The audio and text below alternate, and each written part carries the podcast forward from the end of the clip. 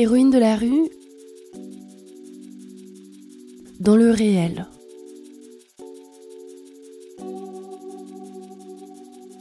Je vous ai laissé à la fin de l'été en vous disant que la diffusion de cette série reprendrait en septembre. Là, on est fin octobre et j'ai toujours pas posté de nouvel épisode.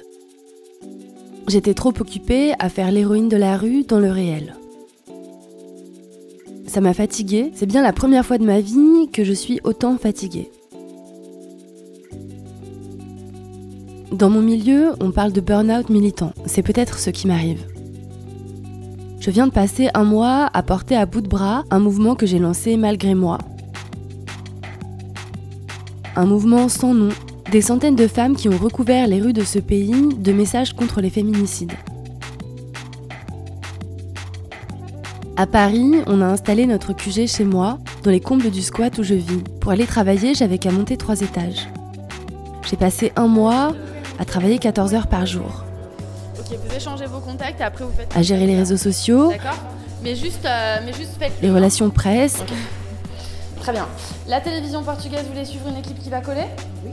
Et surtout l'accueil de nouvelles activistes qui arrivaient par dizaines chaque jour.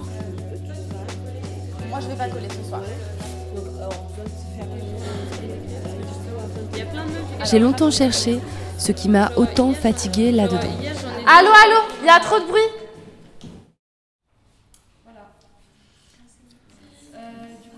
Il y a quelques jours, j'ai compris. En un mois, les mots se sont vidés de leur sens. Les deux premières semaines, j'étais émue par les noms de ces femmes mortes et par celles qui venaient peindre et coller avec moi.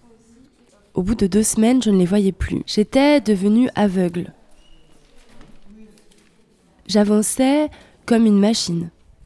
Comme si mon cerveau s'était bloqué pour arrêter d'absorber toute la violence. J'ai dû répéter des mots importants avec toujours la même conviction, mais ce rapport charnel, ma proximité avec eux, avait disparu. Ça a été long et douloureux. J'ai tenu autant que j'ai pu, par nécessité, parce que le combat est important. Ok, vous savez que c'est légal Ok, bon, ça va. Venez, on va vous montrer. Euh, toi, t'as déjà collé? Alors pareil, viens, juste laissez tomber vos slogans, juste euh, 10 minutes. De... Je me disais que j'allais transmettre mes connaissances à d'autres filles le plus longtemps possible, jusqu'à l'épuisement. Je suis tellement fatiguée que ça fait deux mois que je ne suis pas allée coller, mais au moins elle, elle continue, elle m'impressionne.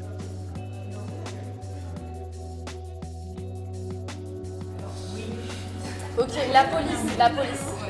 Et euh, oui, par rapport à, à la police, euh, donc il est possible, euh, c'est plus la police municipale euh, qui nous a... Je me suis sentie dépossédée des mots aussi, parce que ceux que j'allais coller, je ne les avais pas forcément peints moi-même. La deuxième fois, c'était à Matignon. Donc c'est un risque. C'était l'usine au QG, on peignait et on collait en masse. Le soir, avant de partir, on se servait dans la montagne de slogans préparés la veille. Vous voyez comment vous voulez réagir euh, C'était plus le même processus que quand je le faisais toute seule, c'était plus la même échelle. C'était plus juste moi et Aya Nakamura dans mon casque sur le chemin. En expliquant que il collait contre les féminicides, que... Malgré l'épuisement, au bout de ces deux premières semaines, j'ai continué à faire ça pendant un mois, pas seulement pour les femmes victimes de violences conjugales, mais aussi pour elles, les colleuses. Parce que ça me faisait rêver de leur offrir ça. Une expérience militante qui engage leur corps dans la rue, qui les amène à découvrir leurs forces, à savoir ce que ça fait que de se réunir entre femmes dans un espace vaste, d'avoir la sensation de faire quelque chose de grand ensemble. Pour qu'au moins une fois dans leur vie, elles connaissent ça comme je l'ai connu dans Femen et qu'elles soient aptes à le reproduire un jour ailleurs si elles en ont envie. Nous sommes fortes, nous sommes capables, nous exigeons. Ce que nous sommes en train de faire est important.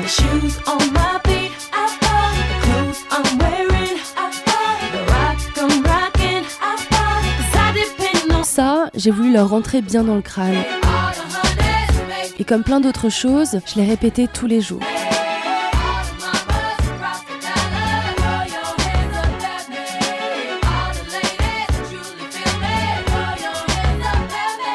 Alors forcément, quand on répète les mêmes mots tous les jours, ils finissent par se vider de leur sens.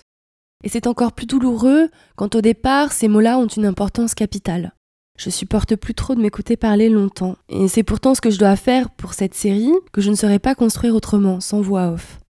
La révolution féministe, j'y crois toujours en théorie, mais en vrai je suis fatiguée.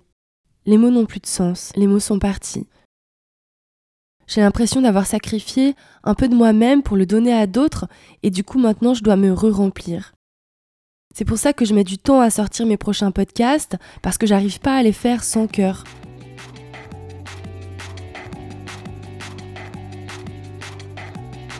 Les trois derniers épisodes d'Héroïnes de la rue sont enregistrés depuis cet été, mais j'ai pas encore réussi à les monter. Je dois d'abord me réconcilier avec les mots, et puis j'ai d'autres projets qui me prennent du temps aussi. Alors pour l'instant, je vais retourner peindre en écoutant France Culture, et je reviendrai vous voir quand je serai en mesure de vous parler sans bégayer. Salut les meufs. Oui, tu descends, c'est fléché.